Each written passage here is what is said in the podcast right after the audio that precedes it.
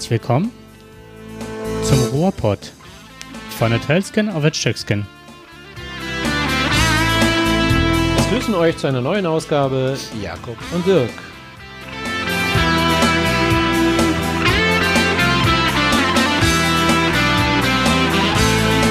Prophezeiungen, Geheimpläne, Komplotte.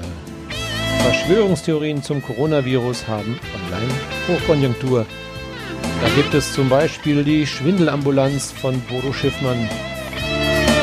Da ist der Name bereits Programm. Die Macher von Widerstand 2020 behaupten, die wirkliche Wahrheit der Pandemie zu kennen. Möglicherweise liegt mancher Wahn, Bindestrich, aber auch Sinn, auch an der mangelhaften Käfighaltung der Arbeiter in Fleischbetrieben, wenn aus allen Körperöffnungen Aerosole die gute Wurst kontaminiert. Auf den Tisch, sagen wir. Den Corona-Demonstranten dürfte das egal sein.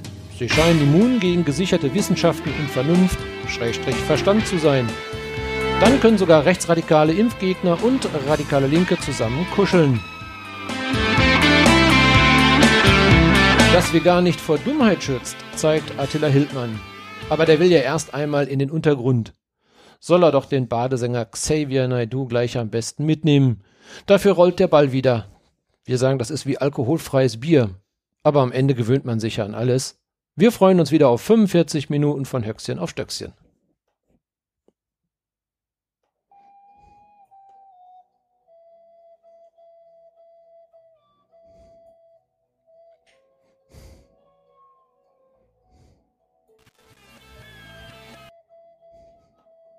Also das quält so richtig die Ohren. Ich weiß nicht, ob das deine ersten Versuche auf der Flöte gewesen sind, Jakob. Es hört sich jedenfalls so an. Ähm, hat das eine besondere Bewandtnis? Ja, hat es. Und zwar aus dem einfachen Grund habe ich das eingespielt. Ähm, das ist so ähnlich, wie die Leute, die jetzt auf die Straßen gehen und behaupten, ein großes äh, Wissen zu haben, was andere nicht haben. Äh, das ist so, als würde ich mir jetzt eine Blockflöte kaufen und sagen, ab morgen äh, trete ich auf der Staatsbühne auf oder in der Elbphilharmonie. Das wäre wahrscheinlich genauso Das wundert, das wundert mich so oder so immer, dass immer die Menschen, die glauben, ähm, oder die, die eigentlich gar keine Ahnung haben, dass sie glauben, die meiste Ahnung zu haben von Dingen. Äh, und die, die, die Leute, die wirklich Ahnung haben, die, die tun manchmal so, als wenn sie von nichts wüssten. Ähm, ich sag mal RKI. Das passt irgendwie momentan nicht zusammen in unserer Landschaft. Das ist vielleicht auch der Grund, warum so manche etwas verwirrt sind. Denn ich glaube ja immer noch an die positive Energie vieler äh, Bürger, ähm, intelligenter Menschen auch und an die Vernunft und an den Verstand. Aber man sieht deutlich ähm, im Internet und auf der Straße scheint ein anderes Bild sich abzuzeichnen. Ja, das ist äh, so super komplex und äh, dass wir da heute mal ran wollen und das mal ein bisschen beleuchten wollen. Da hast du gerade auch wirklich einen guten Einstieg geliefert. Ähm, eine Idee war von einem Soziologen, der ganz viele Studien betrieben haben, dass die, dass er sagte, dass der Rechtsradikalismus beziehungsweise der Glaube an ein gut, an, an ein gutes Quatsch, an ein äh, Volk ohne Raum, also so Nazi-Ideologien, dass es halt ziemlich auf dem Rückmarsch ist, also rückläufig ist und der deswegen halt, ähm, dass die Nazis deswegen mehr aus ihren Löchern rauskommen, weil die auch durch die Corona-Krise, man hat ja nicht viel von der AfD und Konsorten gehört, die Ja, hängt es sich jetzt recht still gewesen. das stimmt ist still gewesen und so soziologische Studien belegen halt, dass sie also auf dem äh, Rückmarsch sind. Deswegen ist es auch nicht verwunderlich, dass die AfD gerade versucht, sich zu spalten, um das Ganze aufzuhalten. Die sind sich auch nicht sicher, springen wir jetzt auf den Zug auf oder springen wir nicht? Was hat das für Konsequenzen für uns? Ist das der richtige Weg? Das fand ich schon ganz interessant. Also man hat schon das Gefühl, jede Gruppierung, und das ist ja eben auch das Interessante an dieser Konstellation, wir reden jetzt ähm, klar auch von, von Rechtsradikalen, aber wir haben ja auch die, die Gruppierung der Impfgegner, die da steht und äh, die mit Sicherheit nicht äh, in, in, in die rechte Szene zuzuordnen sind. Oder die haben ja häufig ganz andere Ansinnen, aber die, die behaupten ja auf einmal, dass es äh, eine Impfpflicht gibt. Ich habe in keinen, wirklich in keiner Studie oder in keiner äh, irgendwelchen Bundeshauptseite äh, was auch immer. Äh, es gibt in keinen Medien irgendwo gelesen, gehört, dass gesagt worden ist, es wird eine Impfpflicht kommen. Im Gegenteil, äh, ich glaube, der Gesundheitsminister hat sogar gesagt, es wird sie nicht geben. Mhm. Er hat eindeutig gesagt, im Fernsehen, er hat es in den Medien gesagt und er ist überall kundgetan, nein, es wird keine geben.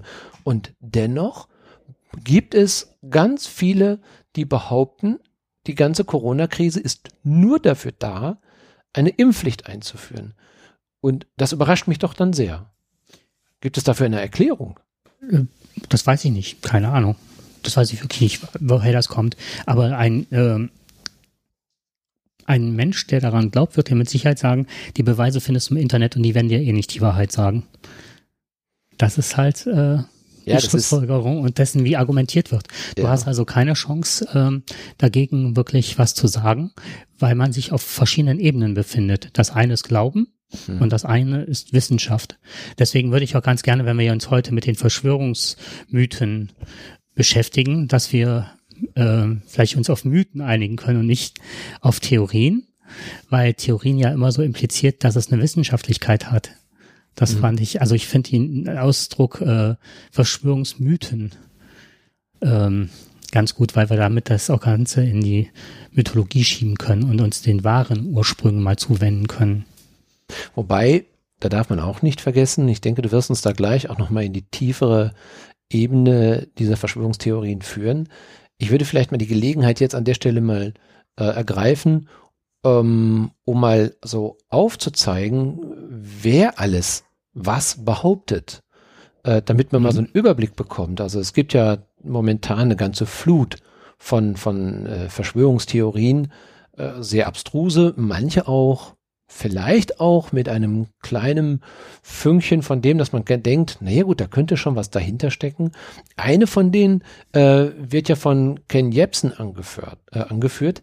Der sagt ja erstmal, Ken Jebsen ist ein, ist ein Journalist ähm, manche kennen ihn noch ähm, aus, aus Radiozeiten, ähm, hat sogar mal irgendwo einen Radiopreis bekommen. Der hat auch den Sender Ken FM. Äh, auf diesem Sender Ken FM dürfen sich also alle die tummeln, die also meinen, sie hätten eine andere Behauptung und sich woanders nicht mehr äußern dürfen. Äh, er bietet ihnen eine Plattform. Er selber sagt, das Coronavirus ist eine Entwicklung der Mächtigen, um die Weltherrschaft an sich zu reißen. Also so behaupten manche, die Corona-Pandemie sei also zum Beispiel von dem Microsoft-Gründer äh, und Milliardär Bill Gates bewusst ausgelöst worden, um die Menschen zu kontrollieren. Das, ähm, der ist momentan also auch da ganz aktuell. Wer sich zurzeit wirklich sehr stark im Internet und gerade auf YouTube und vielleicht die meisten sehen das morgens schon, wenn dann auf äh, die erste Mitteilung kommt auf dem iPad oder sonst wo auf irgendeinem äh, Gerät, da steht da auf YouTube äh, Bodo Schiffmann. Also der hat, der hat momentan so viele Hörer, dass also YouTube in der Lage ist, äh, in der Aussteuerung sofort allen Leuten morgens äh, beim Frühstückstisch eine Nachricht von Bodo Schiffmann zu zeigen. Wenn man die dann öffnet, das habe ich dann mal gemacht, dann hat man da so 35 Minuten, äh, wo er dann erklärt, warum das alles Schwachsinn. Also ich, bei den ersten 10 Minuten wollte ich schon fast wieder abschalten. Das war alles nur Gelaber, da war nix. Irgendwann ganz am Ende kommt dann mal so ein bisschen was. Aber ja, es kommt von allem etwas. Also der hat zum Beispiel gesagt, ähm, laut europäischer Sterbestatistik Euromomo, darauf beruft er sich, sind durch, ja, durch, durch Covid oder Corona nicht mehr als mehr Tote verursacht worden. Also entstanden, wie auch immer, das ist keine Begrifflichkeit, aber es sind nicht mehr Menschen dadurch gestorben. So ist es besser. Äh, der hat eine Gruppierung gegründet, nennt sich Widerstand 2020, spricht auf YouTube zum Beispiel von ähm, einer Partei, Mhm. Jetzt haben wir hier ganz als Stimme im Hintergrund. Mhm. Ja, die werden wahrscheinlich rausgerechnet über okay. Auphonic. Mhm. Okay. Ähm, dann hat er also eine Gruppierung, diese Widerstand 2020, die er selber als Partei nennt. Wenn man aber mal nachschaut, es, es übergibt überhaupt gar keine Anmeldung zu einer Partei. Behauptet das aber. Gleichzeitig sagt er, er hat einen Zulauf von über 100.000 Parteimitglieder. Auf seiner Facebook-Seite haben sich gerade mal ein paar tausend angemeldet. Er hat schon, das muss man schon sagen, er hat eine hohe Zuhörerschaft. Die hat er schon. Aber ich glaube, bevor sich jemand auf, also man muss schon sagen, wenn sich einer wirklich einer Partei wirklich einträgt, dann wäre er derjenige, der die, die, die Partei mit den meisten Mitgliedern bundesweit hätte. Denn so viele Parteien haben die Grünen, also so viele Mitglieder haben die Bund, äh, mhm. Grünen noch nicht mal.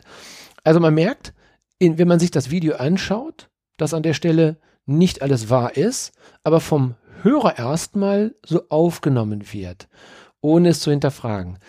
Mhm. Ja, du möchtest eingreifen? Mach nee, nee, das. Noch nicht. Mach, nee, nee, mach ich hab, mal, weil ich, ich gehe noch mal weiter. Da gibt mhm. es noch eine, er hat noch eine, ähm, zumindestens eine Person, die auch gleichzeitig äh, die Partei, das sage ich selber schon Partei, diese Gruppierung Widerstand 2020 anführt. Das ist die Victoria Hamm, die aber kurz danach schon wieder ausgestiegen ist. Es muss wohl unterschiedliche Auffassungen gegeben haben und sie möchte nicht, dass also Widerstand 2020 als Plattform der Rechtsradikalen genutzt wird. So meine ich es herausgehört zu haben, bin ich mir aber nicht so ganz sicher, ob es wirklich so ist. Also ich gebe das einfach nur mal ganz vorsichtig nur da. Dann gibt es den Martin Kellner, der hat die identitäre Bewegung, ähm, die behauptet ja, es gibt überhaupt gar keinen Staat. Deutschland, also insofern. Da gibt es noch jemand, der gleich behauptet, dass es gibt nur eine GmbH. Ne, also Deutschland ist es der Klaus Maurer. Das ist äh, die, der ist der Partei der BRD GmbH. Fand ich auch ganz witzig. Äh, die, die sagen, Deutschland ist überhaupt gar kein Staat, sondern eine GmbH. Merkel ist eine Geschäftsführerin und von daher kann sie auch gar nicht das, was jetzt gerade beschlossen worden ist, beschließen. Ja, und also das ist schon, mhm. es geht schon. Ja, dann also, sind wir bei den Reichsbürgern. Das ist nämlich deren Doktrin. Ja, ja, genau, richtig. Ähm, aber das ist, ist ja schon interessant. Dann weißt du, wer dahinter steht. Genau. Mhm. Und die, die, die sind momentan alle die kommen alle sich, äh, treffen sich alle momentan mhm. zur Demonstration, nur um mal zu sehen, wer da ist. Plus massiv Linke. Ja, natürlich, die kommen noch dazu. Äh, und dann kommen natürlich auch ein paar ganz schlaue äh, B-Promis. Ähm, unter anderem, da war ich sehr enttäuscht von, von Attila Hildmann. Ha, das ähm, ist mein Beweis, dass vegan ja. noch zu was.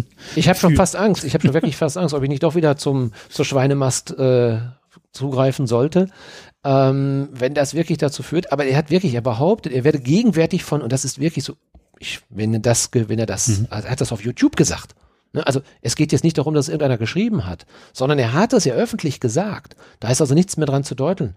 Äh, da sagt er, er behauptet, er werde gegenwärtig von Geheimdiensten und Tempelrittern observiert und er setzt seine Anhänger über einen bevorstehenden Karrieresprung in Kenntnis. Ich bin hier bald der neue Staatschef. Er sei geboren, um in dieser Zeit das Schlimmste zu verhindern. Daher hoffen wir mal, dass er etwas richtig Gutes tut.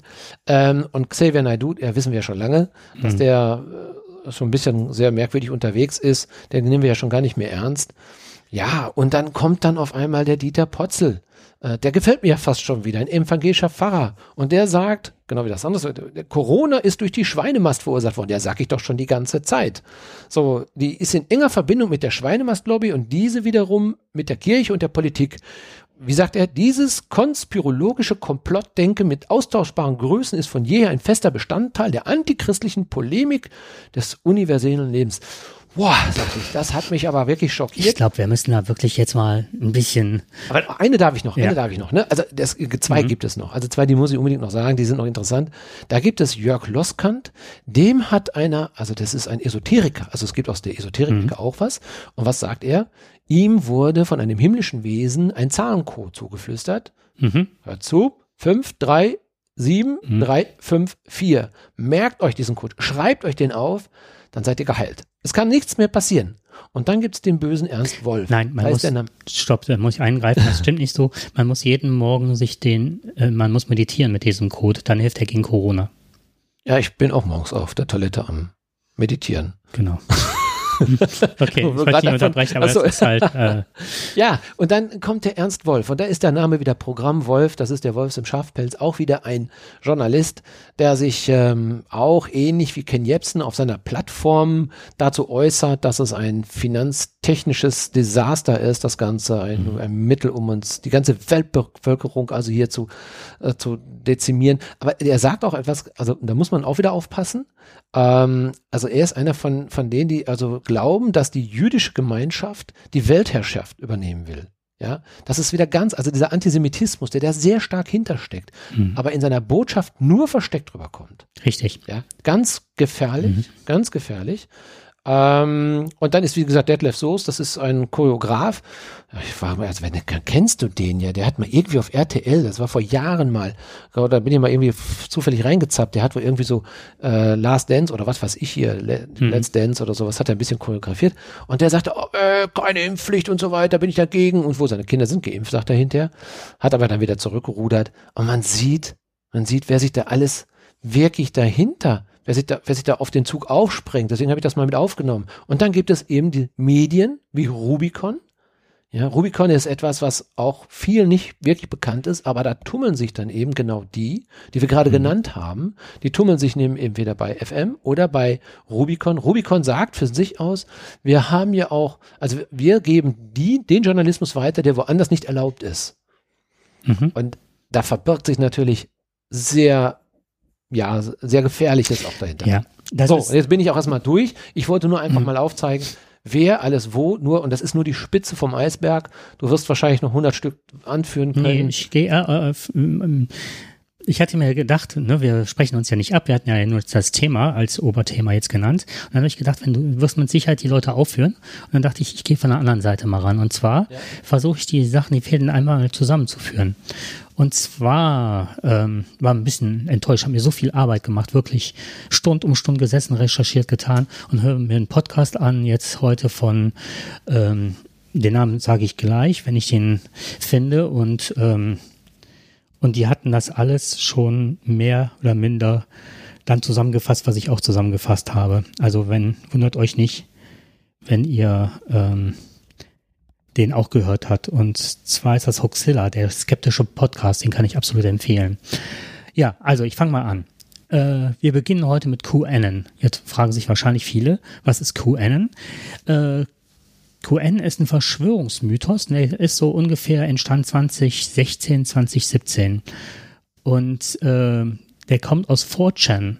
Und bei manchen klingelt es. Bei 4chan, Reddit und so weiter, da tummeln sich gerade bei 4chan, haben sich oder tummeln sich alle Frauengegner, die Jungs, die dann sagen, boah, ich sitze den ganzen Tag am PC, ich habe doch ein Recht auf eine Frau, die, mit der ich vögeln kann, um das mal so platt zu sagen, die dann ähm, irgendwann hingehen und dann Amok laufen und sagen, ja, ich, mir hat man nie das Recht der zugestanden, dass ich auch mal eine Freundin habe. Mhm. Ne, ich bin unterprivilegiert oder so.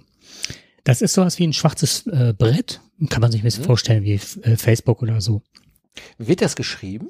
Äh, äh, vier und dann C-H-A-N. 4 C-H? A-N. Das ist, da tummeln sich so ganz viele. Okay. Und auf diesem Brett hat sich wohl irgendjemand mal zu erkennen gegeben, eine einzelne Person. Ja. Und ähm, hat sich so benannt Q Anon. Q mhm. steht für die höchste Freigabe äh, im amerikanischen Staat, aber eher so auf dieser Seite der, der äh, mhm der ganzen Elektrokonzerne oder sonst was. Also mhm. das geht halt so weit bis zu den Atombomben, dass man halt Einblicke hat und so weiter. Also es ist eine hohe Freigabe für verschwiegenes Material, dass man sich Einblick und Einsicht bekommt. So. Und Anon steht für anonym. So weit, so gut. Und das ist halt eine Person, die sich nicht mhm. zu erkennen geht und sagt, ich sitze in an höchster Stelle, ich habe die höchste Befugnis und es gibt einen Staat im Staat ah, klingelt's, ne? Was du eben schon gesagt hast. Mhm. Ne, die wollen uns übernehmen und so. Es gibt einen Staat im Staat. Und er sagt das, weil er weiß das. Und ähm, der Donald Trump kämpft gegen diesen tiefen Staat, den es da gibt, weil die wollen uns mhm. übernehmen. Und ähm, der besteht in erster Linie aus Pädophilen, Politikern, Bankern, Hollywoods, Stars und natürlich werden so Leute wie Soros, Rothschilds, mhm. also da kommt auch der, wieder diese ganze Erzählung des Antisemitismus her. Mhm. Und die haben halt, die entführen Kinder mhm. und die Kinder, die sollen dafür da, die werden in unterirdischen Lagern gehalten, gefoltert, ermordet und müssen das äh, Lebenselixier André Andren Korom äh, hergeben. Deswegen kriegen die Blut abgenommen und so weiter.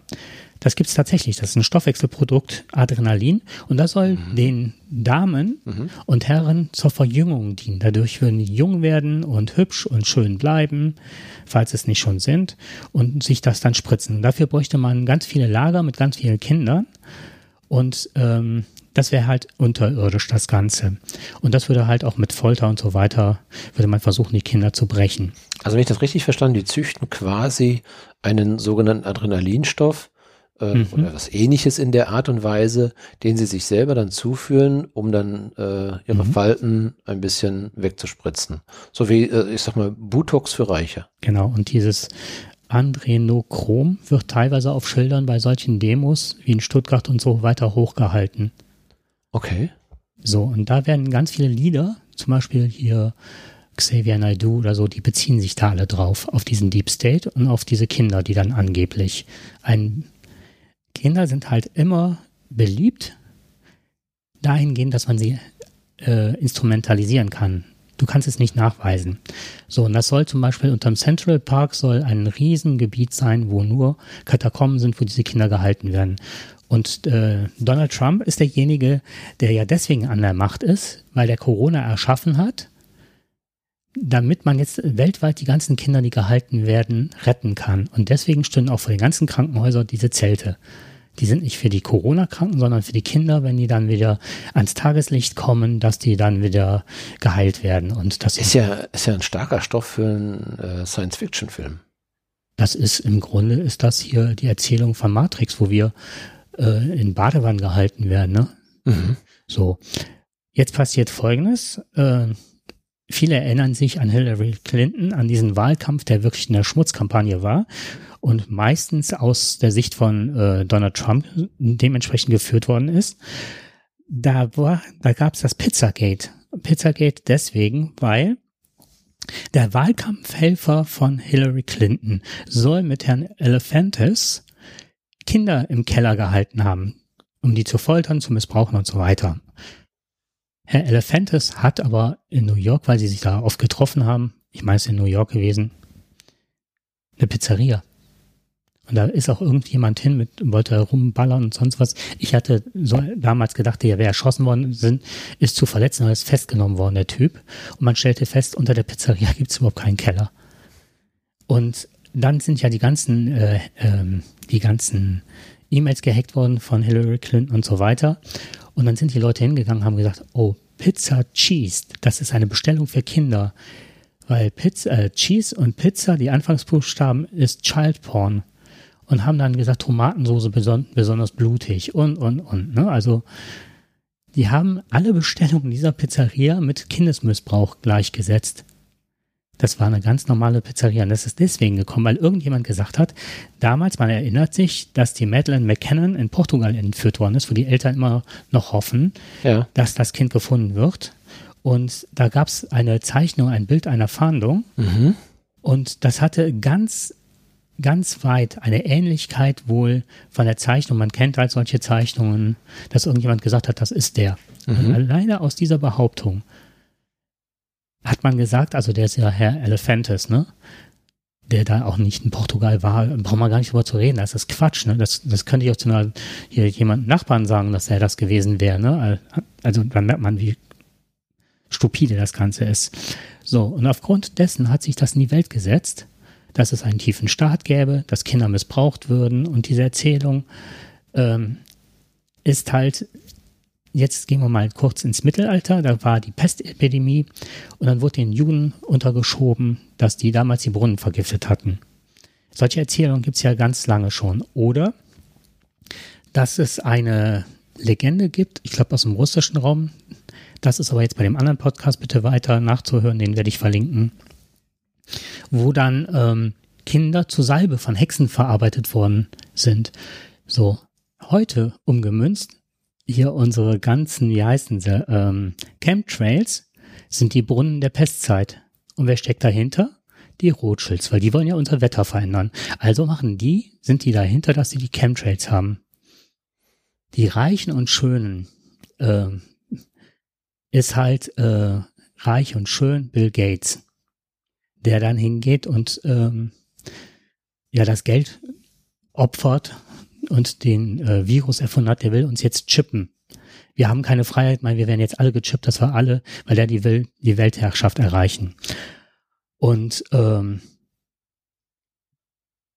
jetzt habe ich im Grunde schon eine ganze Menge an Hintergrund gegeben und das bildet so eine Art Kirche für die Leute. Die haben wieder was, wo die dran glauben können. Da kann man uns ja gleich mal, warum die das machen und wie man dazu kommt.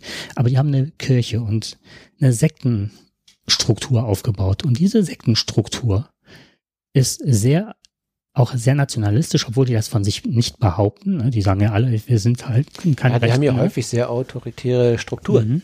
Innere Strukturen, ne? Mhm. Und dann passiert es halt, ähm, dass die, dass auch immer wieder geschossen wird, sondern nachgeschossen wird von diesem QAnon, dass dann äh, ein Datum genannt wird.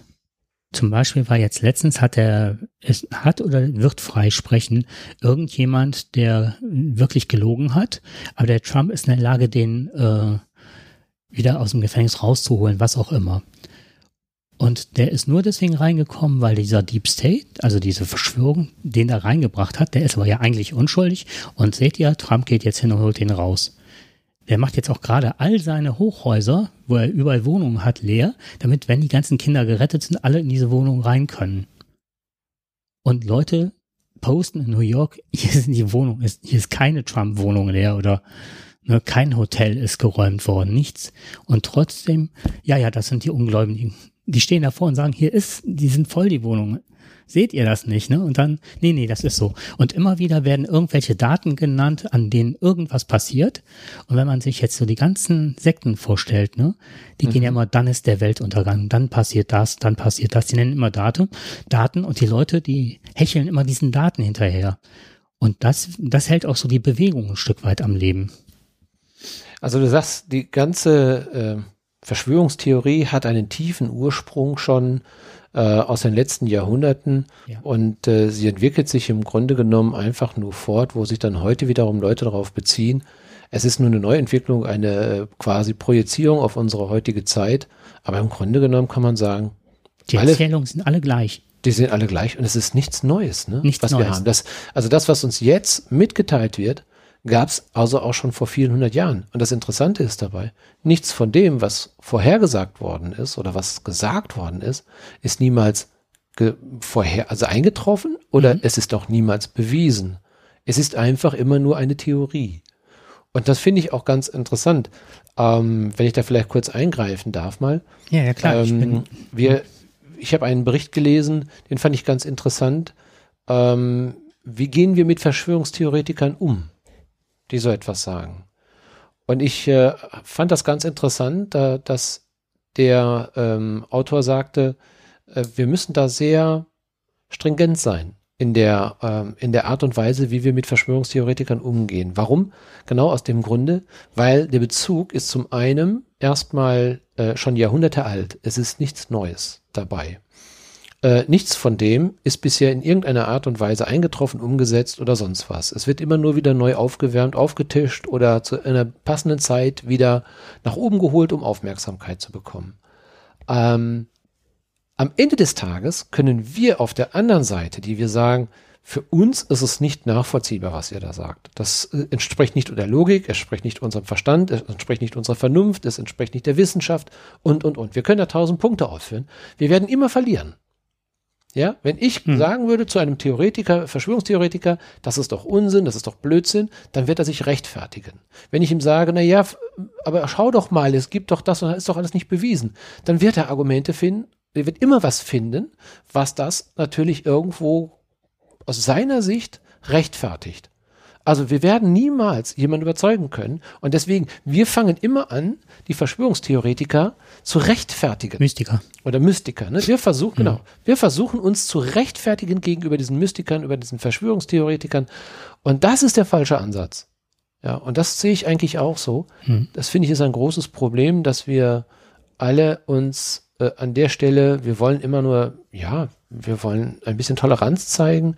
Wir denken, naja, okay, wenn der das sagt. Aber, und das, da kommen wir wieder zurück, äh, was du am Anfang mal so angedeutet hast, bevor wir angefangen haben, auch mal äh, über Dinge mal so ein bisschen zu reden, ähm, dass, dass es eine Entwicklung ist, die wir als höchst bedrohlich sehen, nachdem wir uns jetzt mal intensiv damit beschäftigt haben. Nicht umsonst habe ich ja mal diese Auflistung gemacht, äh, eine Excel-Datei, dass man zusammengeführt, was sind die Ideen, Ideologien, wer steckt dahinter, und so weiter. Und dann, wenn man dann die Verstrickung, die Vernetzung sieht, dann merkt man, dass das, was du alles gerade gesagt hast, und du sagst ja selber auch gerade, da beziehen sich zum Beispiel Xavier Naidoo bezieht sich darauf. Es ist unglaublich, dass wir denken, der Mann, der macht ja viel Geld mit seiner, mit seiner Musik. Das ist die Frage, ob das noch so ist. Ja, ob das jetzt noch so ist, weiß ich nicht. Er wird ja, er hätte jetzt in Dortmund, glaube ich, oder nee, im Moment, er hätte jetzt in Mönchengladbach auftreten. Corona hat es ihm verboten quasi. Sonst wäre der jetzt letztens noch aufgetreten. Jetzt hat man ihn ausgeladen. Ähm, ich weiß nicht, hier in Mönchengladbach bei einem anderen Auftritt. Mhm. Aber der sagt natürlich ja alles nur wegen Corona. Ähm, jetzt ist er wieder, hat er wieder eine Plattform, äußert sich wieder. Das zeigt also, gesund worden ist er nicht. Also er bleibt bei seinen Theorien. Mag ja sein. Ich werde jedenfalls an der Stelle, würde ich ihn nicht versuchen, äh, die Dinge zu erläutern. Ähm, man muss einfach sagen, okay, Junge, wenn du meinst. Ja. Ich glaube, dass wir die gleiche Auffassung haben. Ich versuche das aber nochmal nachzufragen bei dir. Wenn ich es richtig verstanden habe, was du gemeint hast, ist das so weit, dass wir jetzt nicht den Leuten auf den Leim gehen sollen, sondern hingehen und weiter stringent das machen, was wir machen. Absolut und überhaupt gar keine Plattform geben. Und ja, genau. Also, die können, die können demonstrieren, wie sie wollen. Ja, aber warum sollen wir über etwas berichten? In dem Moment, wenn wir über etwas berichten, was du gerade, ganz einfach nur, wenn einer eine Formel zuflüstert und sagt, dann ist, bist du geheilt. Frag doch mal 100 Leute, willst du den, willst du heute den Geheimcode haben, damit du morgen gesund bist? Der wird mir den Vogel zeigen. Ne? Aber nichts anderes passiert gerade auf den Demos. Genau. Und was ich glaube, da bin ich von überzeugt, ist, ähm, wenn wir uns den Leuten einzeln zuwenden, das ist das, was ich wirklich denke. Dann haben wir die Möglichkeit, Leute wieder zu erreichen. Wenn man die Leute ernst nimmt, aber nicht die kruden Thesen. Und das ist, glaube ich, das, was äh, denen fehlt. Ich glaube, wir müssen, ja, glaube, aber ich müssen, wir müssen heute damit leben, dass es Plattformen gibt wie Facebook, äh, das Internet die, oder YouTube, wie mit diesem Bodo Schiffmann, der da äh, jeden Morgen jetzt mittlerweile ähm, seine Thesen ja, das äh, sind alles gescheiterte Existenzen. Wenn du siehst, oh, Naidu, der wirklich ja von der Mehrzahl der Leute mittlerweile, ne, also auch wenn er singen kann, dann werden ja auch seine Fans hinkommen. Und zwar die, die ähm, vielleicht auch diesen Thesen oder diesen Ideologien anhängen ähm, Eva Hermann, die hat sich ins Ausgeschossen mit ihren Büchern und ihren, mhm. die hat eine, einen eigenen YouTube-Kanal gehabt genau. oder hat den. Ja, die interviewt ja zum Beispiel genau Ernst Wolf. Ja. ja, oder ich glaube, Ernst Wolf war es nicht. Jedenfalls ein von diesen Theoretikern hat sie ja letztendlich interviewt. Dort treten die ja auf. Aber sind das alles die klugen Köpfe, die wir uns immer gewünscht haben? Du meinst äh, Hermann oder meinst du? Oder Attila Hildmann oder, oder, Attila Hildmann. oder Xavier Nadu. Der Weg wird ein schwerer sein. Ja. Oh, nee, äh, über, über, seine Musik muss, äh, wollen wir ja na, gar nicht urteilen. Ähm, ja doch, weil er da auch die, seine Thesen verbreitet. Ja, ne? natürlich, ne? gar keine Frage. Diese Marionetten, ja. was er da hat. Aber ne? das, das ist, weißt du, er kann singen, was er will. Nee, kann er eben nicht. das kann er halt nicht, weil er ja da. Es ist ja die Frage, wer zuhört. Ne? Und, nee, äh, ob es verfassungsfeindlich ist. Ja gut, das ist was anderes. Weil das ist ja, ja teilweise gewesen, wenn ich ja, das gut. Ja, also, wie gesagt, das äh, zwischen verfassungsfeindlich und Meinungsfreiheit, da ist ja noch eine große Diskrepanz. Hm. Zum Glück. Ne? Also da ist, du, du hast ganz äh, an die Anforderungen. Das ist ein Trick. Das kann man machen, aber an, an die Anforderung, eine ver verfassungsfeindliche Botschaft zu geben, die Anforderungen sind ja sehr hoch. Na, das ist ja, äh, also die Meinungsfreiheit ist ein so hohes Gut, dass sie also sehr vieles äh, indiziert. Also von daher äh, ist mhm. mir das immer sehr, sehr wichtig. Und wenn er meint, sein Weg ist steinig, ja. dann soll er das singen. Nein, ne? ich meine jetzt auch diese anderen Lieder, die er gesungen hat. Es geht mir gerade darum zu sagen, es ist ja immer diese Schuldzuweisung, ne, die man immer wieder, es ist ja immer wieder die gleiche Erzählung. Es kommt ja immer die Schuldzuweisung, sie wären halt nicht frei. Dann sollen sie doch nach Russland gehen und den Putin mal angreifen und sich mal trauen zu sagen, oh, der ist aber scheiße. Dann sitzen die aber im Knast und haben dann eventuell harte Strafen mehr oder in die Türkei gehen und sagen, Erdogan ist scheiße. Nein, die gehen hier hin und sagen, sie haben keine Meinungsfreiheit. Mhm. Nein, aber sie gehen hin und ähm, bis zur Holocaust-Leugnung ist ja, also jetzt nicht bei Xavier Naidoo, sondern ja. das ist ja das, was dann teilweise passiert und warum die Leute rausgeflogen sind und so. Und wenn man sich menschenverachtend äußert oder sagt, ja, die Alten sind wert, die sollen ja mal alle abkratzen, mhm. das ist nicht unser Staat. Ne? Und ähm, ja, gut, ich meine, du musst aufpassen, ich meine, man eifert sich natürlich schnell darüber, was, äh, wenn man, mir geht's ja nicht anders, äh, wenn ich so etwas höre, was diese Menschen sagen. Auf der anderen Seite bin ich genau an der Stelle. Du hast ja recht, wenn wir sagen, wir, wir dürfen diesen, diesen Leuten keine Plattform geben auf der einen Seite. Sie haben sie aber. So, und damit müssen wir leben. Ähm, nichts alles, nicht alles wird als verfassungsfeindlich, man darf ja heute viel sagen, äh, nicht alles wird als verfassungsfeindlich eingestuft und die Leute sind schlau geworden, was sie sagen dürfen, was sie nicht. Und trotzdem können sie ihre Botschaften abgeben. Mhm. Ich glaube, wir müssen es anders anpacken. Ja, wir dürfen diesen Leuten erstmal A, keine Plattform geben, keine persönliche Plattform geben. Uh, YouTube oder auch andere müssen mehr reinschauen, ob sie sowas veröffentlichen wollen oder nicht. Oder Facebook, die machen das ja mittlerweile auch schon. Da gibt's also eine äh, schon eine stringente Zensur dabei. Wobei auch da, das ist eine Gratwanderung. Ähm, weißt du, das ist immer so, ähm, man darf nicht jedem das Wort verbieten. Da, da, Nein, heißt, darum, es geht ja nicht darum, das zu verbieten. Also wenn ein Bodo Schiffmann da morgens da ähm, völlig verpennt, äh, da auf sein, eine, eine YouTube-Botschaft abgibt, die dann in Teilen auch noch falsch ist, ähm, äh, das ist etwas, das, das, das muss jeder für sich selber entscheiden, ob er das haben will oder nicht, ob er dem glaubt oder nicht. Ähm, ich glaube, wir brauchen einfach nur eine gesunde Demokratie, ja, eine gesunde Gesellschaft, die in der Lage das ist, in der Lage ist, das auszuhalten. Genau, darum geht's. Da stimme ich dir voll zu. Ähm, und zu schauen, wie kann man diese Leute erreichen, ohne dass man ihnen die Plattform dieser Verschwörung gibt. Und ähm, ich möchte mal ganz gerne, ähm, warum hängen die dem Ganzen an? Das ist einmal Selbstwirksamkeit, die erleben sich wieder dass sie was bewegen können. Wenn ich da hingehe, kriege ich Aufmerksamkeit. Selbstaufwertung, ich weiß mehr als andere. Ich bin hinter die Kulissen.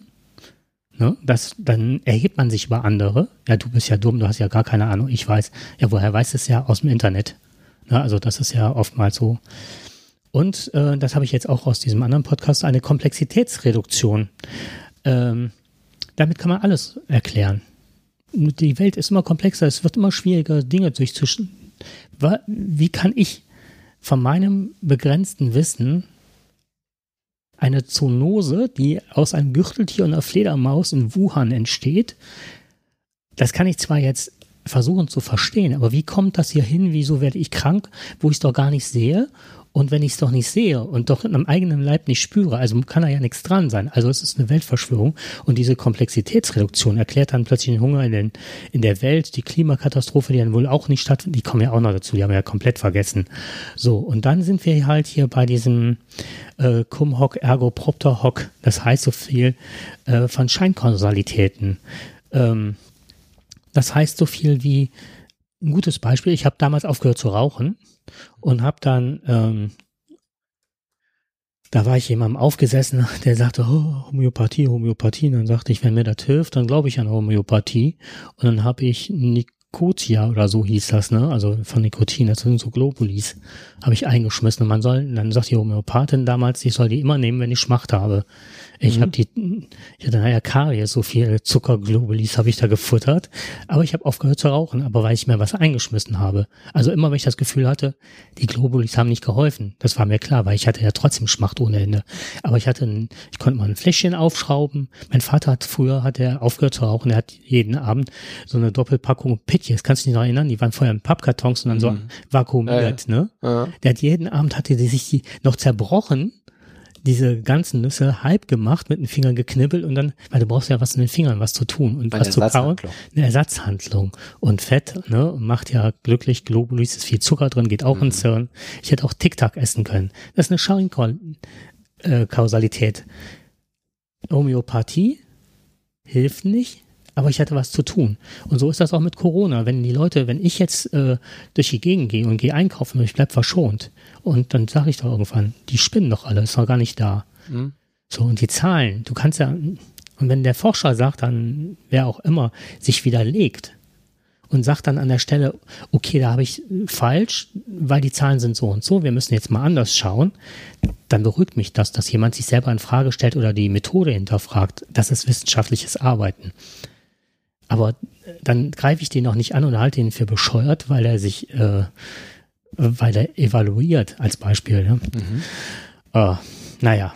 Ach. Ja, wenn du die Gefahr nicht wirklich an einem eigenen Leibe erfährst.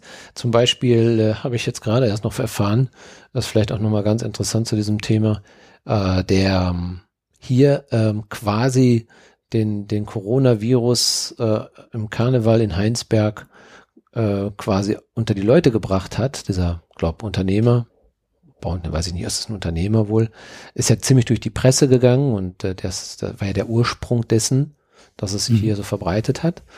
Ähm, der ist, glaube ich, um die 50. und dem geht es immer noch sehr schlecht. Mhm. Also der ist noch weit davon entfernt, äh, oder der soll weit davon entfernt, richtig genesen zu sein. Äh, das, was man hier so erfährt. Auf dem Lande Mhm. erfährt man ja mal vieles. Und ähm, ich, wie gesagt, mir hängt immer noch die Aussage ähm, im, im Kopf, die ich bekommen habe, äh, wo es hieß, ja, ähm, die, die Zweifel an Corona haben und die sagen, ähm, es gibt immer noch, ja, Grippe schafft genauso viel Tod oder durch Grippe sterben genauso viel.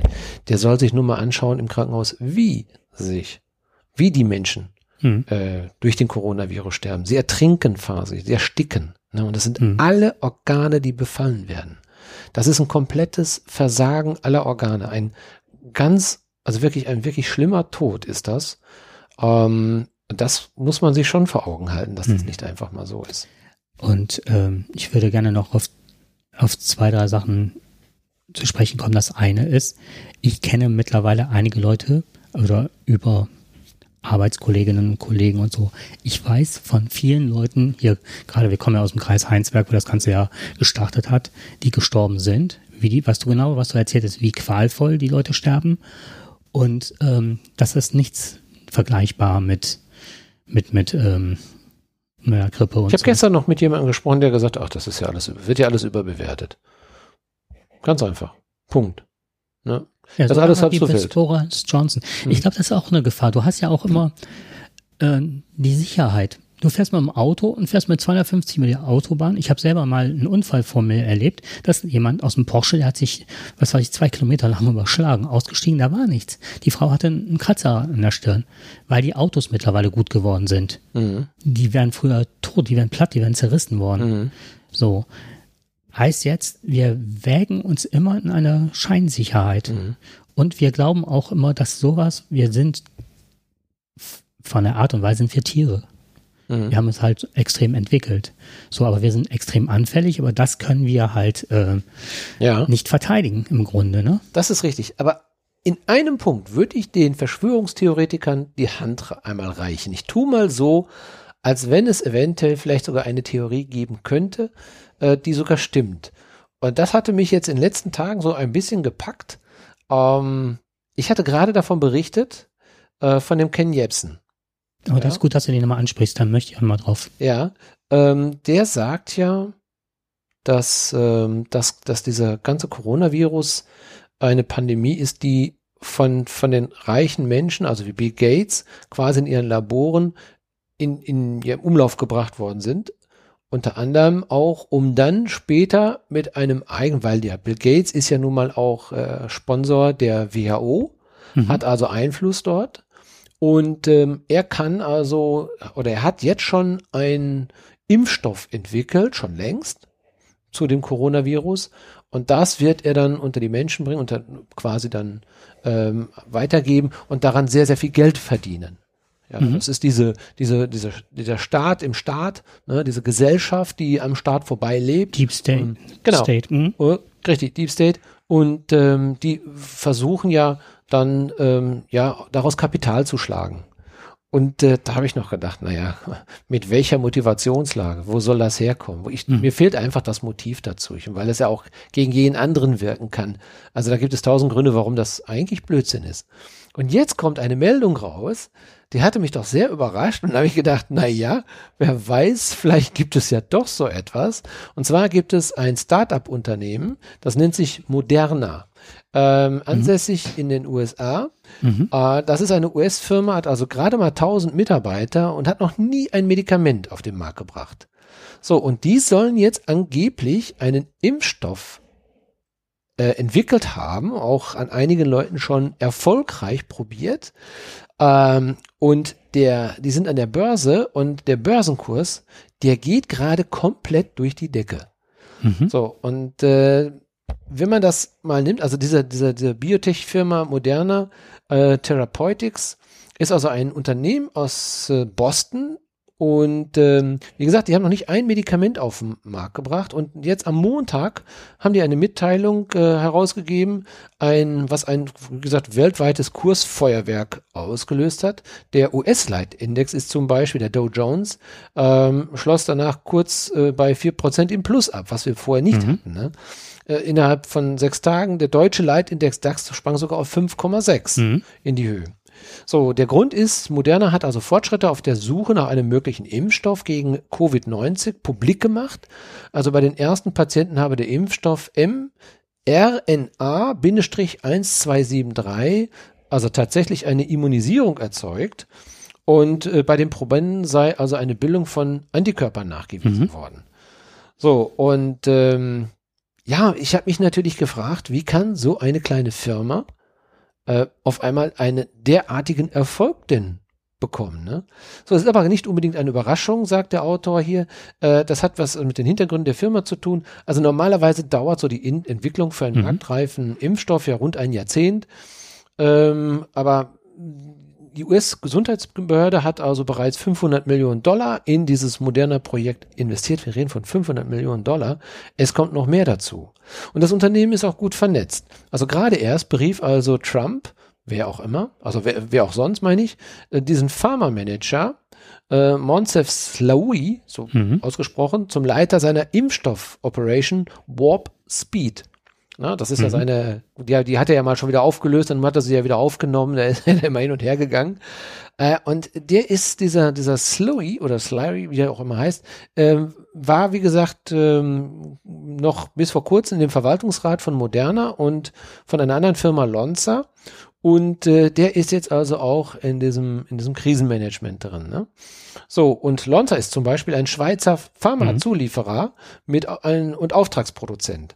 Also Moderna will gemeinsam mit den Baslern jetzt einen potenziellen Impfstoff, äh, diesen RNA, entwickeln. Mhm. Und äh, gut, wie lange das jetzt noch dauert, weiß jetzt keiner so genau. Es gibt jetzt gerade mal acht Probanden. Aber nichtsdestotrotz, wenn man das liest, denkt man, Hallo? Hm. Kommt Aber das komisch, denn jetzt? Es war nicht Hillary Clinton und. Genau. Ne? Richtig. Aber auch ganz hm. interessant, dieser Slowy, äh, man mhm. erwartet, also nicht mehr lange den, Ver Ver den mhm. Rat anhört von Trump, weil er möchte den, und das hat er öffentlich gesagt, er möchte den Impfstoff für alle Menschen auf der Welt mhm. haben. Und Trump will diesen Stoff ausschließlich für Amerikaner haben. Ausschließlich für Amerikaner. Und dann kommt es noch drauf an, welche Amerikaner. Ja, das ist richtig. Nicht für die Schwarzen. Und nicht für die Alten, die gerade sterben und, und mittlerweile auf den Trichter kommen, dass Richtig. Trump denen nicht besonders geholfen hat. Genau. Und gerade wenn, da sind ganz viele ältere Amerikaner, die jetzt sagen, wenn jetzt alles geöffnet wird und man nicht mehr auf uns hört oder uns nicht mehr respektiert, mhm. dann werden wir, werden viele von uns sterben. Und Trump ist halt nicht mehr die Person, die wir wählen wollen. Aber bis dann sind sie vielleicht tot. Naja, aber das ist ja auch schon fast. Aber wie äh, gesagt, das ist ein interessanter Hinweis. Ich, ich war mir fast nicht. Mhm. Und jetzt habe ich gerade ja, den Nachrichtenticker und ja. mache ein kurzes Update. Und ich habe schon gesagt, dass es bestimmt eine Fake-Meldung ist. Ne? Nee, ist keine. Aber jetzt muss Moderna aber einen harten Dämpfer hinnehmen, denn eine Nachrichten-Website hat sich kritisch gegenüber diesem Impfstoff geäußert, denn äh, die können keine Zwischenergebnisse vorlegen, äh, die notwendige Beweise oder Belege liefern, dass es überhaupt wirksam ist. 500 also Millionen ja, Dollar. 500 Millionen Dollar. Es soll noch 2 Milliarden Dollar nachgeschossen werden. Mhm. Ähm, so ähnlich wie der Chinese jetzt die WHO übernimmt. Ja. der, der, Staatspräsident. Ja, und das ist wirklich auch gefährlich. Also was heißt gefährlich, wenn sich da einer dann da rein mhm. mogelt, weil Trump zurückgeht. Im Übrigen eh doof, weil die Kapazitäten, so wie es aussieht, können nur die Chinesen produzieren. Mhm. Der Trump ist extrem abhängig. Und jetzt möchte ich gerne mal, du hast eben ein paar Mal auf Ken Jebsen angesprochen. Ne? Ja. Ich habe extrem viele Zeitungssachen äh, durchgelesen und Redaktionsnetzwerke, RND oder äh, YouTube, ZDF, Tagesschau. Und ich komme jetzt, den Namen werde ich dazu schreiben, den habe ich jetzt nicht, glaube ich, nicht drauf. Ähm, Achso, äh, eine Sache direkt hinter, nochmal äh, hinterhergeschossen. Matthias Quent war das. Äh, Deutschland rechts außen hat er geschrieben. Äh, die man deutlich ist zu erkennen, dass es eine weniger rechte Einstellung in Deutschland gibt. Äh, äh, Rechtsradikale sind mengenmäßig auf dem Rückzug, aber dadurch äh, haben sie ein massiveres Auftreten. Und äh, Ja. Ja, das haben ja die Demonstrationen ja gezeigt. Genau, ne? und es sind sagt, ja wenige. was gefährlich wäre oder was Mhm. jetzt wird, ist halt, dass Reichsbürger, Rechtsaußen äh, und Verschwörungsmythiker und Kirchenleute sich jetzt zusammenfinden. Das, Das Problem ist der kompletten Radikalisierung im Mhm. Untergrund. Das ist eben das, das Schwierige. Ähm, das macht mir momentan Sorgen, weil äh, Sie sehen ja momentan eine Situation, oder wir sehen eine Situation, dass sich genau diese Gruppierung, wenn die auf dem Rückzug ist, Mhm. ähm, nicht mehr die Zuhörerschaft, aber dann braucht sie Aktionen, Mhm. um dann wieder auf sich aufmerksam zu machen. Das machen die natürlich jetzt mit den Verschwörungstheoretikern, die werden aber auch Mhm. irgendwann wach, sagen wir, Mensch, wir können uns ja nicht, also die Impfgegner werden ja jetzt schon mit den äh, mit den Rechtsradikalen in Verbindung gebracht, also von daher, also mit den Nazis in Verbindung gebracht, die wehren sich jetzt schon dagegen und dann wird es genau das entstehen, äh, dass man, dass, dass, dass die dann nicht mehr Gehör finden. Ne? Das wird sich dann entzweien. Mhm. Zwei Sachen noch, die ich unheimlich gerne anbringen möchte. Das eine ist eine Theorie, die ich mir selber überlegt habe oder die mittlerweile mir immer klarer wird. Das ist halt, was haben teilweise Leute, die so Verschwörungsmystiker werden, an irgendwas glauben, was haben die erlebt? Was bewegt die dahin oder hat die dahin bewogen? Und wir hatten ja eben Selbstwirksamkeit, Selbstaufwertung, Komplexitätsreduktion und so weiter. Und ich könnte mir vorstellen, dass viele unter denen sind, die wirklich an diese Dinge glauben, ähm, dass die eigene Erlebnisse haben, die traumatisch waren. Oder man kann es nicht unterschätzen, die Corona-Zeit ist eine traumatisierende äh, Zeit. Weil wir hängen zu Hause. Ich habe jetzt zwei Wochen Quarantäne hinter mir. Ähm, also Kreis Heinsberg, wie gesagt, äh, ich bin in der Schule tätig. Das heißt, äh, Mhm. Ich war jetzt nicht betroffen, also der Abstrich war negativ, aber mit Anzeichen von Husten und so bist du halt aus dem Schuldienst raus für eine Zeit. Ja. Was ich für völlig äh, okay halte. Das, ne, da bin ich, da gehe ich völlig mit Mhm. d'accord. Ähm, jetzt aber zwei Wochen zu Hause zu sein, dir fällt die Decke auf den Kopf. Du weißt, Ja. du kannst nicht raus, du kannst, ne, du kriegst die Sachen gebracht, du musst dich ganz anders organisieren. Wie machst du das mit deinem Hund? Ja. Da kommen plötzlich, und jetzt, ich habe einen Hund und ich lebe alleine in einer 40 Quadratmeter Wohnung, ne? Ja. Und mir fällt die Decke auf den Kopf und ich bin es gewohnt mit PC und so weiter. Mhm. Und ich lese gerne und so. Die Zeit kriege ich eigentlich ganz gut. Aber es ist ja eine, eine fremdgeschaffene Situation. Zum einen und ähm, trotz allem macht das Angst. Mhm. Alles ist nicht mehr so, wie es war. Du kannst nicht mehr in die Kneipe gehen, du kannst dich beim Sport nicht mehr abreagieren, du kannst auch nicht mehr ins Fußballstadion und mal deine ganze, deine ganze aufgestaute Wut mal rausbrüllen, die du hast. Ne? Du hast nichts, was dir hilft. Und wenn man es als traumatisch erlebt oder traumatisiert wird in dieser Situation, brauchst du eine Möglichkeit, das wie eine Trauer zu verarbeiten. Und dann bin ich halt auf diese Idee gekommen, es gibt Verena Karst, und Kübler-Ross heißt die andere Autorin, die haben halt ganz stark zu äh, Trauerverarbeitung gearbeitet. Und da gibt es, ähm, es gibt, ähm, wie heißt es, Coping-Strategien. Das bedeutet so viel wie, ähm, wie gehe ich mit traumatischen Erlebnissen um? Wie kann ich die bearbeiten? Wie kann ich die erfolgreich bearbeiten? Äh, das sind adaptive Coping-Strategien oder maladaptive. Das sind die, wo Verhärtungen oder wo ich die, äh, dieses Problem, ich nenne es jetzt mal Problem, es auf mich zukommt, nicht gelöst bekomme. Das sind maladaptive äh, Verarbeitungsstrategien. Also Coping-Strategie ist eine Verarbeitungsstrategie. So, und diese maladaptiven, wenn ich die habe und kam mit einem äh, Trauma nicht klar, ich kenne einige Leute, die traumatische Erlebnisse haben, hatten extreme traumatische Erlebnisse, die dann irgendwann so zu Mystiken gewechselt haben. Und die erste Phase nach, bei der Trauerverarbeitung ist halt das nicht wahrhaben wollen, das Verleugnen von Dingen und man fühlt sich oft empfindungslos oder starr vor Entsetzen und ähm, ich möchte einfach nur noch aufwachen, das war ein böser Traum. Das ist so das Erste. Und das Zweite sind aufbrechende Emotionen. Trauer, Wut, Freude, Zorn, Angstgefühle, Ruhelosigkeit, Schlafstörungen. Und es berichten ganz viele Menschen aktuell von extremen Schlafstörungen. Die wissen auch gar nicht warum. Ich bin doch zu Hause, mir geht's doch eigentlich ganz gut, ne, gesund und trotzdem habe ich massivste Schlafstörungen. Klagen extrem viele drüber. Und dann passiert Folgendes, wenn man das halt nicht hinbekommt, und das ist halt die zweite Stufe der Trauerverarbeitung, fängt man an, einen Schuldigen zu suchen. und gleichzeitig nach anderen Lösungsansätzen, die aber mit dieser Schuldhaftigkeit einhergehen. Ich hatte ein gutes Beispiel für, und zwar habe ich das mal erlebt. Äh, da gab es mal eine Zeit, ähm, dass Eltern mit ihren behinderten, körperbehinderten Kindern, da gibt es Erkrankungen, gerade im körperbehinderten Bereich, wo man noch ganz wenig einen Fuß oder ein Bein bewegen kann, aber meistens, ja, eigentlich überwiegend auf den Rollstuhl angewiesen ist.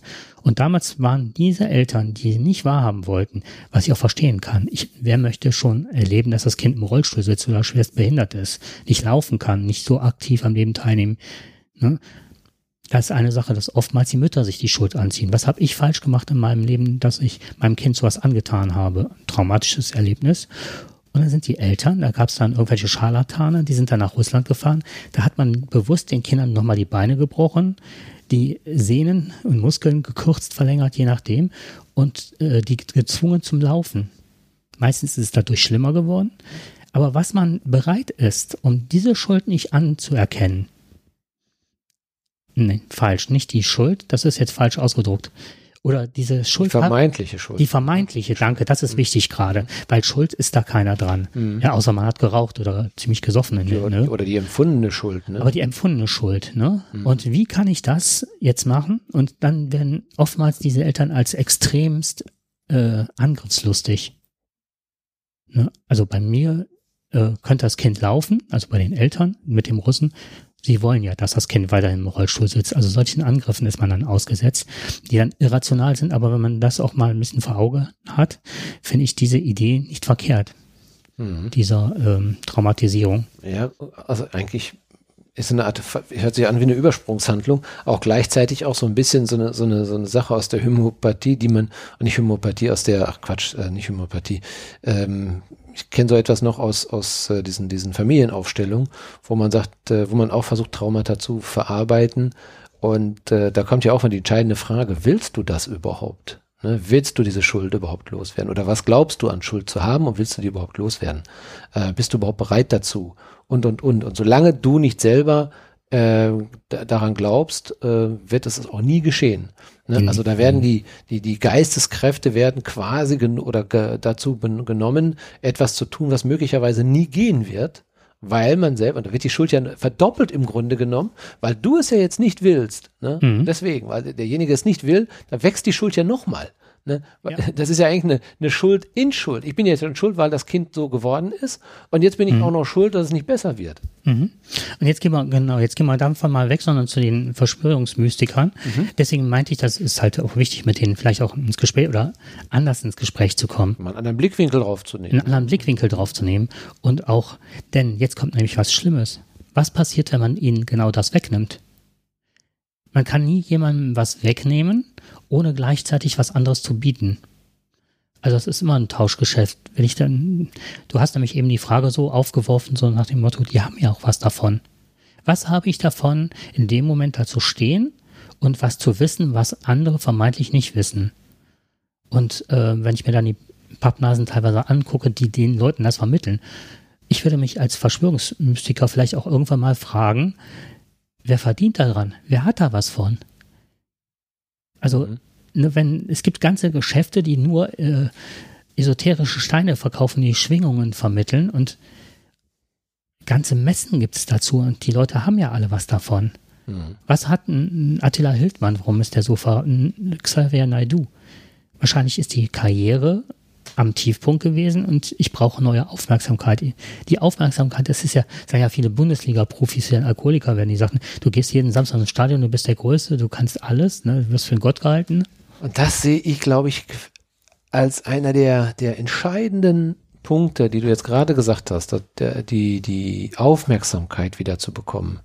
Ähm, viele, die jetzt auf die Straße gehen, ja, sind Bürger, die sich nicht verstanden fühlen, mhm ähm, die möglicherweise eben eine, Anse die sich eine angestaute Wut haben über Dinge, die sie nicht verarbeiten können. Und deswegen gehen die jetzt auf die Straße und wollen natürlich ihren, wollen jetzt wieder Gehör bekommen. Mhm. Deswegen so unterschiedliche Gruppierungen, Impfgegner, ja, Esoteriker, ähm, ja, Verschwörungen, die, also die, die, der Glaube an dieser Deep States, ne, und so Mhm. weiter. Da gibt es ja, jeder hat so seine eigene kleine Nische, die er da braucht.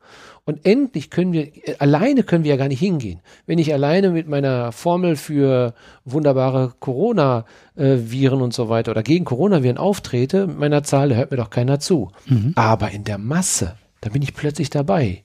Ich fange an zu kooperieren. Ich fange an, äh, mich mit den anderen zu verbünden. Und da habe ich endlich die, also die Grundaussage. Ich kriege, und das ist das, was du gerade Mhm. gesagt hast, der B-Promi braucht Aufmerksamkeit. Der Choreograf braucht seine äh, Aufmerksamkeit. Der Schiffmann oder wie sie alle heißen. Der Jepsen, Mhm. der quasi von der Gesellschaft, von der klugen Gesellschaft, die angeblich klugen Gesellschaft, die ja gegen ihn arbeitet, aber er weiß ja mehr. Mhm. Und die anderen rechtfertigen sich oder machen ihn dann nieder. Und dann will er natürlich immer, ich, sehe, ich spreche mal von dieser sogenannten Patientenkarriere. Karriere. Du gehst zum Arzt und hast ein Problem. Der Arzt glaubt dir nicht. Was tust du? Du versuchst es ihm zu erklären. Und der denkt hinterher, hör mal, du hast einen an der Waffe, du hast das doch gar nicht. Geh mal da, aber dann wird er dich zum nächsten überweisen. Und dann zum nächsten Spezialisten, zum nächsten Spezialisten. Und plötzlich ist der Mensch wirklich richtig krank. Was er vorher vielleicht noch gar nicht richtig war, wenn man ihm zugehört hätte beim ersten Mal, wenn man das vielleicht mal ernst genommen hätte, was da war. Da war vielleicht ein kleines Übel. Aber das war noch nicht so gravierend.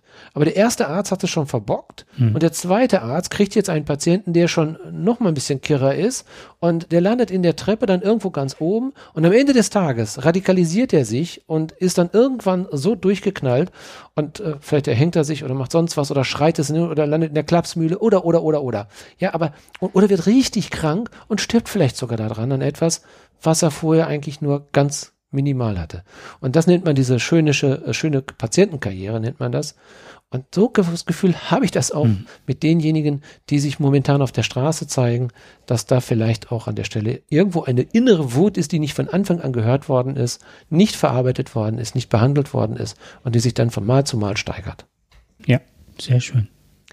Aber auch unsere Zeit Ja, ist langsam trotzdem- vorbei, aber du hast sicherlich noch ja, etwas, was zum noch Abschluss eine noch. Sache, ja, und zwar, ähm, wobei wir werden dabei äh, auch bei der Scheinkausalität, ne, bin ich der, äh, Du hast da immer etwas, was Mhm. äh, ein Ping da durch meinen Kopf geht, dass ich Tinnitus, Tinnitus kriege. Ich hoffe, unsere Hörer nicht. nee, ich glaube, Sie hören das auch nicht, das ist nur, ich weiß nicht, warum Das, äh, das der, der Jakob, ist. der Jakob will mich immer nur kurz aufwecken. ähm, mit dieser Scheinkausalität, das ist ja auch wieder sowas. Ich gehe dahin, weil ich die Wahrheit habe und andere aufmerksam darauf machen möchte, dass es sowas gibt.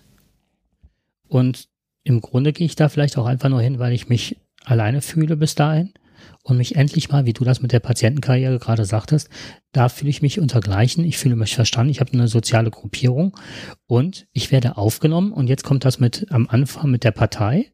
Ich werde irgendwo Mitglied das ist im Grunde der Fußballverein oder die frühere Kneipe an der Ecke. Im Grunde. Ne, wo Ja, ja. ich hingehe und ich werde, ich kann also sein, wie ich bin, weil ich kann mit noch so einer kruden These dahin kommen. Es gibt bestimmt auch jemanden, der noch kruderer ist und ich kann mich da aufgehoben fühlen. So, was ich aber noch ganz schnell, ich hatte nämlich äh, am ganz am Anfang die ganz lange innehalten müssen. Ich habe einen, also ganz viele, wie gesagt, ganz viele Sachen gelesen, zusammengefasst und so weiter. Und da ist einer, den ich auch verlinken auf YouTube, der hat das toll gemacht. Ähm, Ken Jebsen bedeutet, 80 Prozent soll, seines Geldes soll Gates der WHU geben. Totaler Schwachsinn. Es sind äh, 14 Prozent gewesen 2016, 2017 kann man im WHO-Bericht sehen und im Jahr 2019 waren es nur 9,76 Prozent. Äh, er hat seine Daten alle, wenn er irgendwas zitiert, immer vom Deutschlandfunk, vom ähm, Kultur, da bezieht er sich ganz groß drauf, also immer auf äh, Tagesschau und so weiter, sagt aber, das werden halt Systemmedien. Aber um seinen Anschein der Glaubwürdigkeit zu geben, beruft er sich nur auf die Faktenlage, die ARD, ZDF und äh, Deutschlandfunk bieten. Ähm, äh, Ja, hätte, das, ist der, das ist ja schon der totale Widerspruch. Mhm. Dann das, was du eben gebracht hattest mit dem Gesetzesentwurf äh, des Ge- Bundesgesundheits äh, hat einen Gesetzesentwurf entwickelt, da steht das aber nicht drin mit dieser Impfpflicht. Das als nächstes. Gates hat an den Spiegel und die Zeit gespendet. Tatsächlich hat er gemacht. Äh, und zwar 300.000 an die Zeit und 2,3 Millionen an den Spiegel. Jetzt denkt unser eins, das ist aber, da kann man Einfluss nehmen. Nein, der Umsatz, äh, glaube ich, des Spiegels waren 207 Millionen. Und die haben äh, und 87 Millionen Euro kommt allein aus der Autoindustrie und trotzdem geht der Spiegel hin und hat gegen VW gesch äh, geschrieben und äh, die ganzen Skandale aufgedeckt. Also, ne? Dann äh, war eine Sache, die fand ich besonders heftig. Und zwar ist das ja immer die, äh, man nennt es mal Text, in der, ähm, ich bin ja kein Journalist, aber das habe ich irgendwann mal gehört, die Text-Bildschere, äh, ne? Das hat jetzt auch die AfD ganz gerne übernommen, was Ken Jebsen da geboten hat. Und zwar wird eine Frau bei einer äh, Veranstaltung darauf hingewiesen, dass sie da nicht demonstrieren soll. Und jetzt hat die in ihrer Tasche oder in der Hand das Grundgesetz. Und dann gehen die Leute alle hin, also die der Polizist sagt, die dürfte da nicht demonstrieren.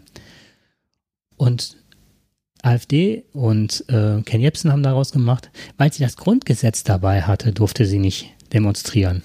Aber es ist gar nicht im Ganzen gezeigt worden. Das heißt, diese Frau steht da mit ihrem Grundgesetz und alle denken, boah, ja klar, das ist ein faschistoider Staat, die wollen keine Meinungsfreiheit und die beruft sich sogar aufs Grundgesetz und trotzdem wird die Frau, oder gerade deswegen wird die Frau jetzt drangsaliert die wird nicht drangsaliert, die wird einfach höflich darauf hingewiesen, dass das keine genehmigte Demonstration ist und aufgrund dessen darf sie halt äh, da jetzt nicht stehen. Mhm. Weil die, ne? Keine Demonstration. Und hätten wir äh, so einen Staat, dann wird er doch nicht in der Corona-Zeit per Bundesverfassungsgericht beschließen, dass wir Demonstrationsfreiheit haben. Unter Auflagen. Das zum Thema Ken Jebsen, das wollte ich noch ganz schnell anbringen. Naja, und das ist ja eben das, was wir heute machen wollen. Wir wollen ja einfach nochmal Aufklärung betreiben Darum geht es uns. Äh, die Faktenlage sieht anders aus. Wenn jetzt uns jemand dazu hört und sagt, ich habe eine ganz andere Meinung, dann äh, werden wir das auch nicht widerlegen können. Das ist nun mal eben so. Und deswegen sage ich auch, wir wollen uns nicht rechtfertigen, wir wollen mhm. möglichst auf die Faktenlage gehen. Wir beziehen uns natürlich auch auf Medien, die können natürlich auch wieder falsch sein. Das wissen wir alles nicht. Aber eins ist mir klar, mir fehlt dafür einfach eine vernünftige Motivlage und äh, hier wird offenkundig manipuliert. Ja. Wobei die, also jetzt die öffentlich-rechtlichen legen ja überwiegend oder sehr häufig ihre Faktenlage dar. Beispiel, ich habe jetzt einen, einen Typen gesehen auf YouTube, weil ich mal irgendwas anderes sehen wollte, zum Thema, wie war das? Ähm, äh, Relativitätstheorie stand einfach erklärt, da dachte ich, oh, einfach erklärt ist ja super. Mal gucken, ob ich das verstehe, so. Und dann zeterte der gegen Frauen und Geschwindigkeitseinschränkungen und so weiter. Und da dachte ich, das ist doch ein öffentlicher Vortrag an einer Uni. Was macht er da gerade? Und sagte, ja, er würde ähm, äh, mittlerweile würde er begutachtet werden von irgendwelchen ähm, Studenten und die werden ja gar nicht mehr in der Lage zu lernen und so weiter und so fort. Aber ihn dürfen sie am Schluss dann kritisieren und ihn benoten, weil er eigentlich sie benotet. Und wenn sie es halt nicht verstehen, dann bin ich das noch schuld, was? Ja, so war es dann auch in einer Prüfung. Da war halt eine, eine Frau, die hatte dann äh, gesagt, ja, ich bin jetzt durchgefallen. Ja, die, die, die raffte ja nichts. Das war eine öffentliche Veranstaltung einer renommierten Uni und der Typ steht da und sagt sowas. Und dann dachte ich, der hat pädagogisch das System nicht verstanden. Der, natürlich, Physik ist Evaluation. Und das Gleiche muss ich doch mit meinen Lehrveranstaltungen machen, um auch besser zu werden. Es geht ja darum nicht, dass man ihm was vorhält, sondern zu schauen, wie kann ich das noch verbessern, warum versteht vielleicht das jemand nicht und so weiter. Natürlich habe ich da auch meinen Anteil dran. So, und dann habe ich, dann habe ich gedacht, boah, das, das fand ich, äh, das war chauvinistisch. Das hat da gar nichts zu tun. Und das zweite war mit diesen Geschwindigkeit und wie der dann halt, ne, über Kernenergie kurz sprach, dachte ich, das ist ein komischer Vogel. Hab den Namen gegoogelt und der wird komplett bei der AfD durchgereicht, so immer, macht bei der AF, äh, bei der FDP macht er dann Impulsveranstaltungen. Da dachte ich, ja klar, ist das ein Klimaskeptiker. Wenn er damit das Geld verdient. Und das meinte ich, wenn man so arbeitet und sieht, was machen die Leute. Ich finde immer, die Quellen sind wichtig oder das transparent zu machen. Und wenn Ken Jebsen sich jetzt darauf beruft, ist das ja auch eine Verschwurbelung der Tatsachen wieder. Absolut. Und keiner guckt nach und man hätte ja die Möglichkeit danach zu gucken. Und das ist das, was mich ärgert. Ja, und das ist auch richtig so, dass sich das ärgert, denn sonst würden wir es nicht hören. Und ich hoffe, wir haben ein bisschen zur Aufklärung beigetragen, aber auch vielleicht ähm, ja die Hintergründe so ein bisschen mhm. ähm, ja zu verstehen. Wir können natürlich nicht sagen, was die Motivlage ist, warum man so denkt. Mhm. Ein Skeptiker würde sagen, naja, ihr glaubt ja vielleicht, auch der eine oder andere glaubt ja auch an Gott und das ist eine große Mehrheit der Gesellschaft. Ähm, sind das auch Theoretiker, Verschwörungstheoretiker oder wie auch immer? Äh, mhm. Ist Glaube allein ausreichend? Äh, guter Glaube, falscher Glaube? Wer entscheidet über was? Das sind große philosophische Fragen. Und möglicherweise gibt es auch irgendwo, äh, wenn mir einer mal gesagt hätte vor, vor 20 Jahren, äh, VW wird äh, mit Chips, würde, also mit einem Chip quasi die Motoren manipulieren äh, und das geht jahrelang quasi durch dann hätte ich auch gesagt, naja, Science Fiction, alles klar. VW beherrscht die Autos. Ja. Ne?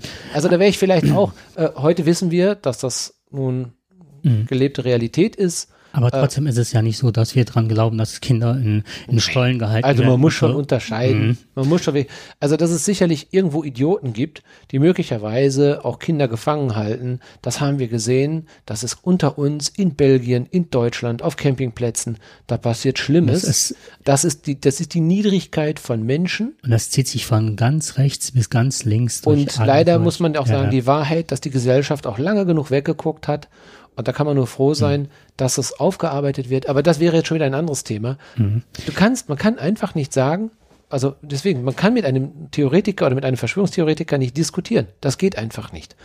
Ähm, ernst nehmen. Oder vielleicht. Als Person ernst nehmen. Ja. Vielleicht, ja. Genau. Und was ich noch ganz gerne noch sagen möchte, ein letzter Aspekt und dann ist Schluss, das ist noch ein Satz.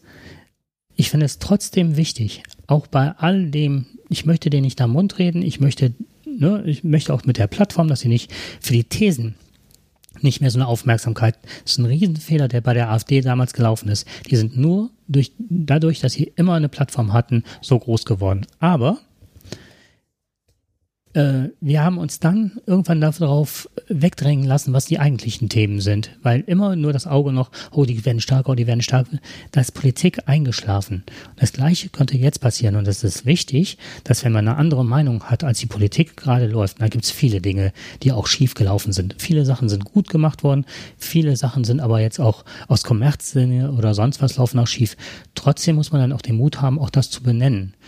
Ohne also ich setze wenn ich jetzt denke, ich sage was und das ist meine Meinung und ich setze mich dann aber, habe dann immer das Gefühl, oh, jetzt spiele ich denen in die Karten, den Esoterikern. Darum geht es ja nicht, sondern es geht um Fakten, um das, ähm, was wichtig ist für die Gesellschaft, dass wir einen Diskurs haben. Und dieser Diskurs darf nicht einschlafen. Es ist wichtig, auch die Meinung da an der Stelle zu sagen. Das wollte ich noch. Ein gutes Schlusswort. Okay, dann würden wir sagen. Wir machen Schluss. Ja. Wir haben fertig. Wir haben fertig. Bis dann. Wir wünschen euch was.